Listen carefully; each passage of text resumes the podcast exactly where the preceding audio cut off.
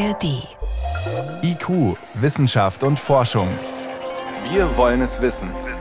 Ein Podcast von Bayern 2 in der ARD Audiothek. Chat GPT. Dank künstlicher Intelligenz scheint dieser Textroboter wahre Wunder zu vollbringen.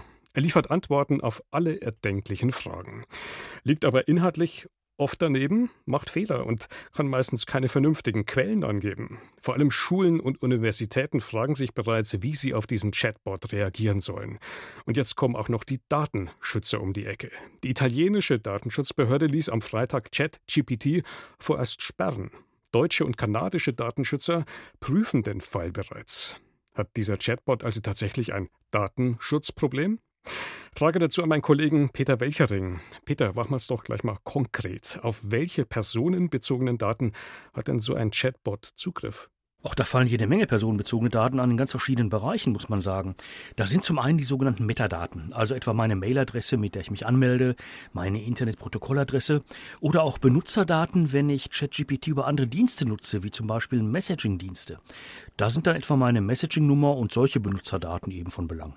Also sprich, da fallen schon jede Menge Daten an, bevor ich auch nur ein Textchen, ein Wörtchen mit diesem Chat-Robot austausche. Da fallen jede Menge Daten an und wenn ich dann anfange, mit dem Chat Bot auch noch zu reden, dann kommen noch welche dazu. Deshalb geben ja zum Beispiel Investmentbanken ihren Mitarbeitenden vor, dass sie Finanzdaten bitte möglichst nicht an ChatGPT weitergeben um äh, beispielsweise dann Vorstandsvorlagen mittels ChatGPT zu erstellen.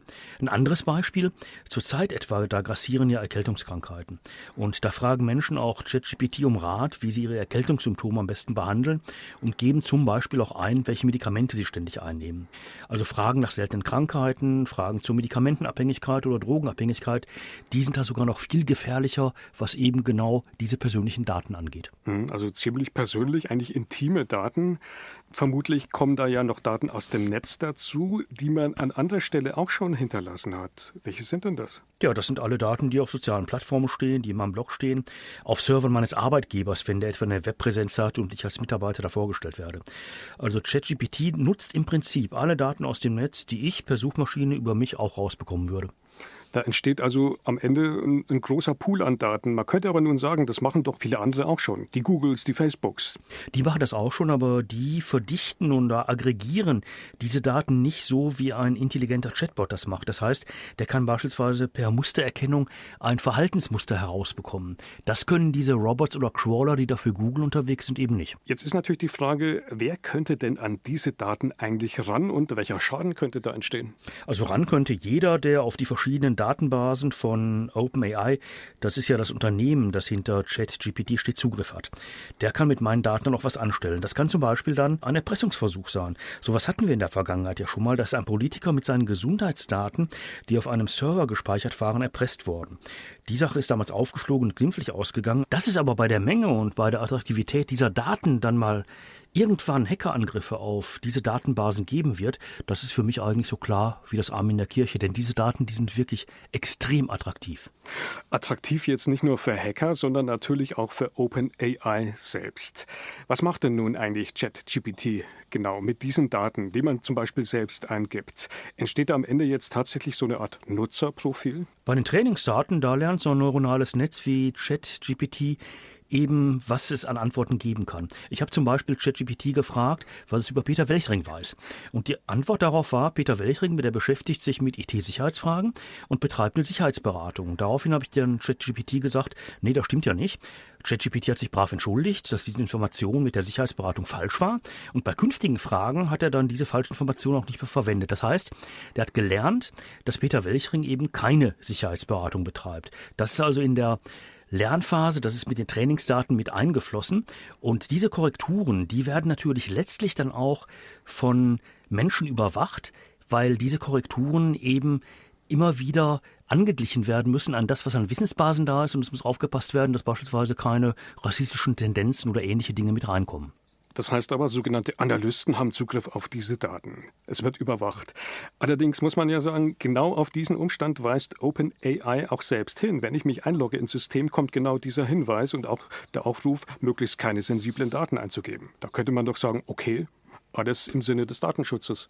Also zumindest ist es tatsächlich transparent, aber ob das dann schon im Sinne des Datenschutzes ist, das ist die große Frage, denn da fehlen ja viele Details. Wie werden meine Daten gespeichert und verarbeitet? Das bleibt alles unklar. Außerdem klicken natürlich auch, muss man sehen, viele Menschen solche Warnhinweise einfach weg und manche verstehen auch so richtig nicht, was mit so einem Warnhinweis wirklich gemeint ist. Was sagt denn nun eigentlich OpenAI selbst zu diesen offenen Fragen und zu dieser Kritik? Also zumindest den Medien gegenüber nichts. Die Fragen der Datenschützer aber, die wollen sie beantworten. Und dafür haben sie jetzt auch 20 Tage Zeit. Und wir wissen inzwischen, dass die in verschiedenen Cloud-Systemen gespeichert werden, diese Daten.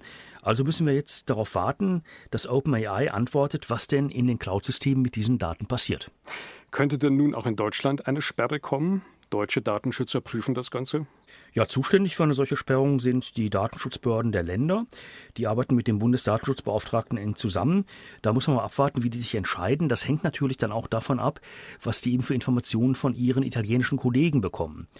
Und je nachdem, welche Informationen die dann haben, da kann es durchaus auch dahin gehen, dass die Datenschützer sich in Deutschland überlegen, wir müssen da beispielsweise bestimmte Restriktionen treffen.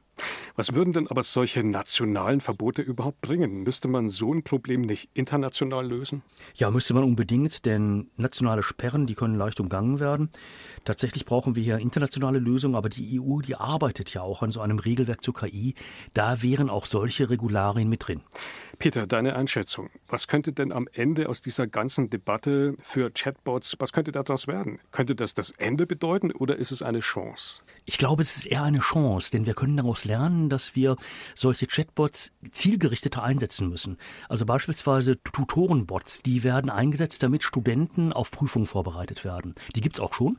Und diese Tutorenbots, die machen das zu einem bestimmten Wissensbereich. Da wird alles an Vorlesungen, was der Professor in diesem Wissensbereich macht, eingespeichert. Und alles, was dann der Tutor abfragt und was er an Antworten korrigiert, wird auch mit Quellenverweisen, mit Belegen quasi hinterlegt.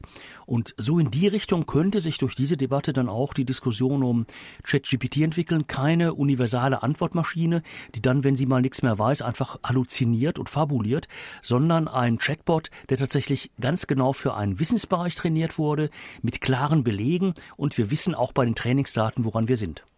Wie hält es ChatGPT mit dem Datenschutz? Einschätzungen dazu waren das von meinem Kollegen Peter Welchering. Peter, danke fürs Gespräch. Gerne.